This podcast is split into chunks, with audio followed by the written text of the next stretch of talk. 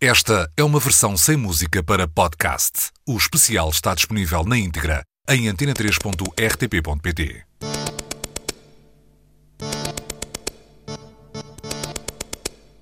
Em 1995, Björk enviou uma carta ao mundo. Post, 25 anos depois, na Antena 3. O álbum debut, que abriu caminho a uma carreira solo de Björk, representou um momento de surpresa e enorme satisfação não só para a artista islandesa, como para a editora independente que assim se via em mãos com um disco de sucesso global. Apesar do potencial que o álbum sugeria antes mesmo de ser editado, sobretudo pelo modo como parecia assimilar movimentações musicais em curso e a ousadia de quem quer estar na linha da frente das novas ideias, Debut tinha sido avaliado em baixa. E porquê? É que, tendo em conta o que estava a ser a reação aos mais recentes discos dos Sugar Cubes, a banda da qual Björk se acabara de afastar, as previsões de vendas tinham imaginado um sucesso na fasquia de apenas algumas dezenas de milhares de exemplares. Os 600 mil discos vendidos à escala global, que em alguns meses fizeram de debut um dos casos sérios de 93, mudaram o jogo.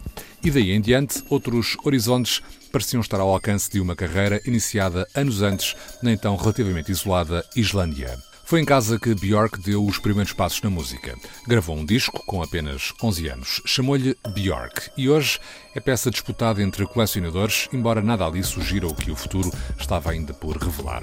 Ao que parece, foi ela quem não quis fazer logo a seguir um novo disco por aqueles caminhos, soube esperar. Passou depois por várias bandas, apenas com expressão local na Islândia, até que em 1984 começou a apresentar-se noutras paragens. Nessa fase integrava os Kukul. Seguiram-se os Sugar Cubes, através dos quais fez juntar as características bem pessoais de uma voz que já adivinhava outro futuro. Até que, em 1993, Debut deixou claro que era em nome próprio que o seu caminho iria continuar. O impacto algo inesperado que o disco tinha alcançado fazia do passo seguinte um momento com outra responsabilidade, sobretudo no plano criativo. E quando ouvimos Post, em junho de 1995, ficou bem claro o que desde então se tornou uma regra. Björk nunca se iria repetir. E agora, 25 anos depois, lembramos canções que deixaram clara essa ideia. É o caso de Hyper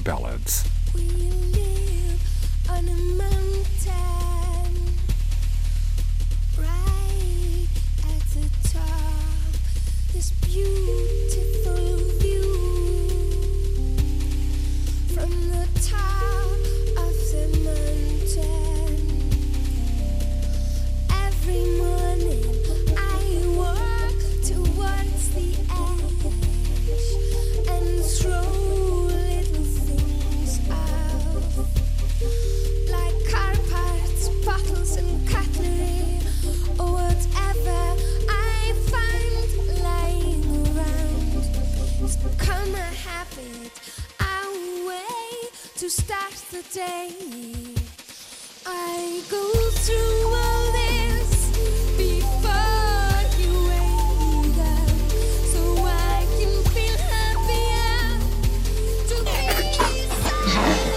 Antena 3. Para trabalhar as visões que abordou em Debut, Björk passou algumas etapas da produção agarrada ao fax, trocando páginas e páginas de mensagens com os seus colaboradores no Reino Unido, viajando apenas quando era possível. Para fazer post, não repetiu a experiência. Decidiu fazer as malas e mudou-se, mantendo-se em contacto com a Islândia por carta. E o título do álbum começa logo aqui, a fazer sentido. Para criar Debut, Neely Hooper, que tinha integrado o coletivo de Bristol Wild Bunch, foi um parceiro fundamental. Na hora de pensar o um novo álbum, Björk voltou a desafiar o produtor. Foi contudo o próprio Neely Hooper quem entendeu a necessidade de não repetir formas e tentou que ela mesma assumisse por si esse papel. Felizmente, Björk sempre teve noção da importância do trabalho de colaboração e do potencial que podia nascer da soma de experiências, ou seja, era preciso chamar mais gente. A reunião da família criativa que deu forma a Post começou por se manifestar através de processos de afinidade e familiaridade com outros artistas, somando contribuições de figuras nas quais Björk encontrava pistas de caminhos a explorar.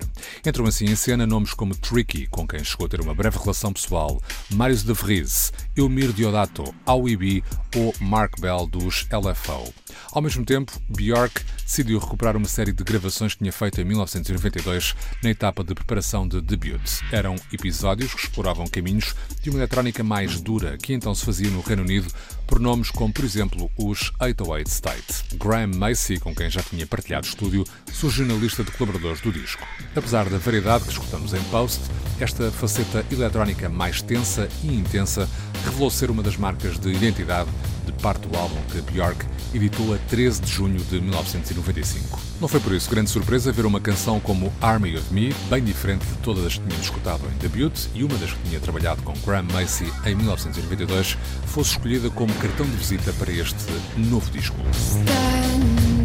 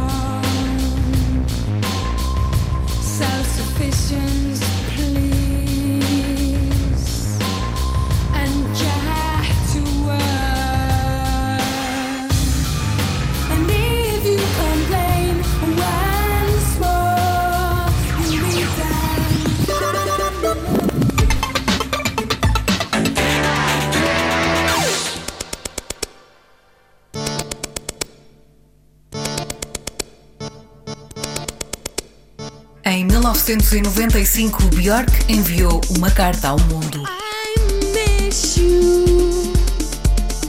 Post, 25 anos depois, na Antena 3.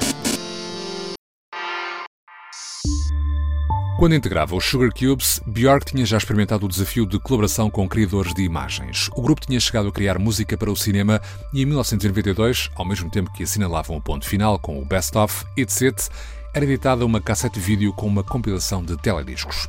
Para a estreia solo com o debut, Björk chamou nomes como os do realizador francês Michel Gondry ou os fotógrafos Jean-Baptiste Mondino e Stéphane Sednaoui para assinarem alguns dos telediscos das canções do disco. O grande impacto das imagens, sobretudo de Human Behavior, de Michel Gondry, deixou bem claro que este era um departamento no qual não se podia investir menos chegada a hora de apresentar o álbum Post. E o mesmo Michel Gondry foi convidado a criar não um, mas três dos telediscos ligados a Post. São dele as imagens que acompanharam Army of Me, Isobel e Hyper Ballad. No entanto, dos seis telediscos criados para as 11 canções de Post, aquele que mais deu que falar saiu das mãos do realizador norte-americano Spike Jonze, quatro anos antes de apresentar a sua primeira longa-metragem, a qual chamou Queres Ser John Malkovich. Spike Jonze dividiu o seu tempo entre curtas-metragens, alguns trabalhos como ator e, acima de tudo, a realização de telediscos. Começou por se fazer notar em vídeos para canções de bandas como as Breeders, Luscious Jackson ou os Beastie Boys. A sua primeira colaboração com Björk teve como banda sonora uma versão de uma canção alemã de finais dos anos 40 que tinha já conhecido adaptações em França e nos Estados Unidos. Björk respeitou os ecos do swing na sua leitura de It's Oh So Quiet, mas Spike Jonze desviou no tempo as coordenadas para as imagens, apontando-as ao cinema de Jacques Demy, cruzando memórias dos ambientes do filme Os Chapéus de Chuva de Cherburgo com ingredientes da Broadway. E ainda hoje é impossível escutar esta canção sem nos lembrarmos do videoclipe. Ora, experimentem lá.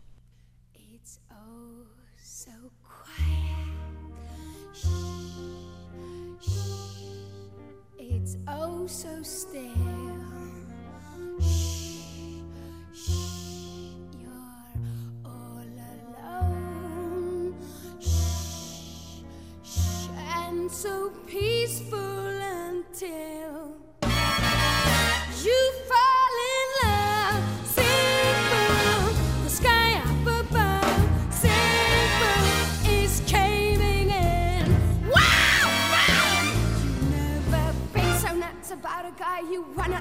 You wanna cry, you cross your heart and hope to die till it's over And then, shh, shh, it's nice and quiet. Shh, shh. Antena 3.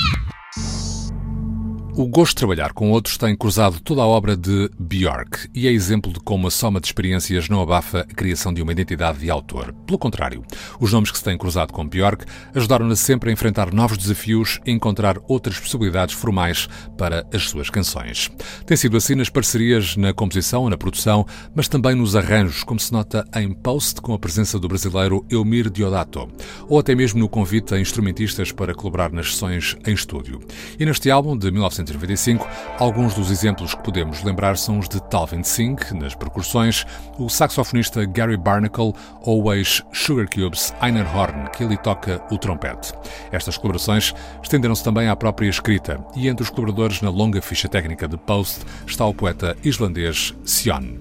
Este nome não era de todo desconhecido para Björk. Apesar de focado na escrita, Sion era também músico e tinha colaborado com os Sugar Cubes em alguns concertos, apresentando-se então com o nome Johnny Triumph. Na verdade, Björk e Sion já se conheciam antes dessas colaborações, uma vez que o poeta tinha integrado um coletivo anarquista do qual fazia parte também o ex-marido da cantora, que foi também, por sua vez, um dos elementos dos Sugar Cubes. Em Post, Sion assinou a primeira de várias parcerias criativas com Björk que se prolongaram ao longo de anos, mas que tiveram uma concentração maior nas canções do álbum Homogenic e do filme Dancer in the Dark de Lars von Trier. A estreia desta dupla na escrita ganhou forma em Isobel. Björk tinha começado por tentar escrever uma história. Fez um manuscrito de 900 páginas que, ao que parece, acabou por destruir. Pediu então ajuda a Sion, a quem explicou a ideia que queria desenvolver. E do encontro entre os dois nasceu esta canção com a história de Isobel, que nasceu numa floresta.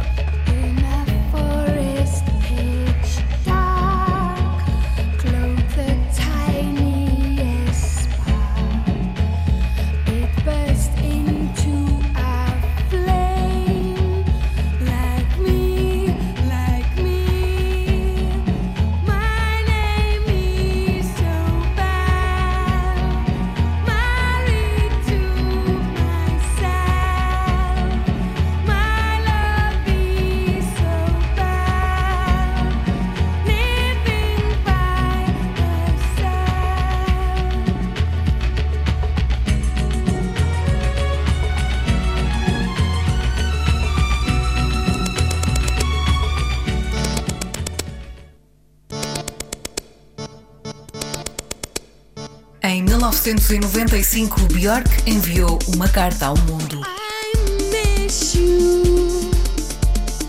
Post, 25 anos depois, na Antena 3.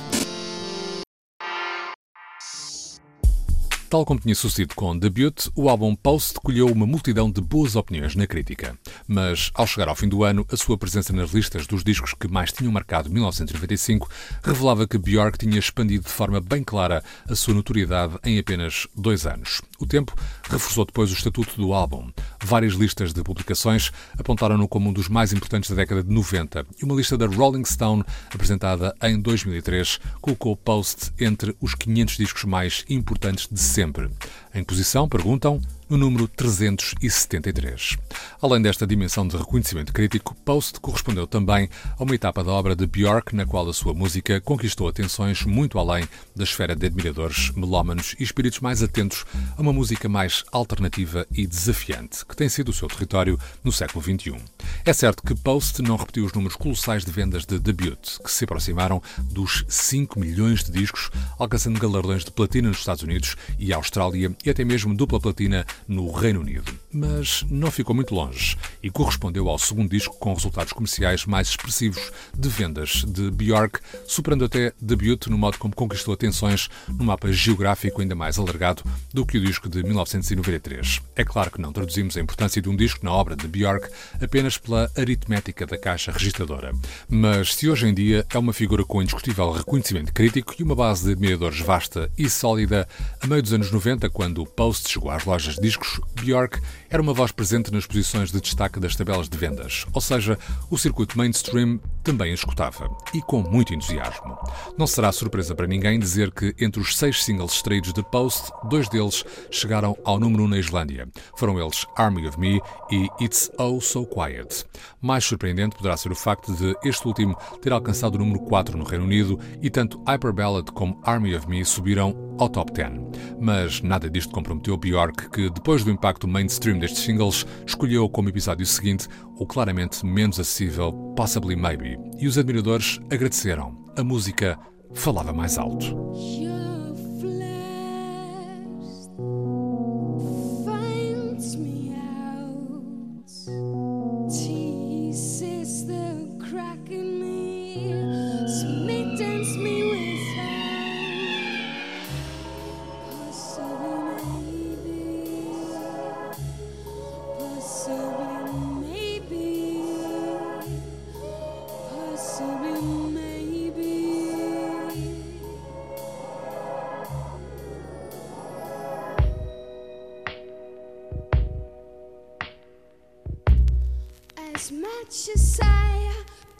definitely enjoy solitude, I wouldn't mind perhaps spending little time with you. Sometimes, sometimes, possibly maybe. Possibly.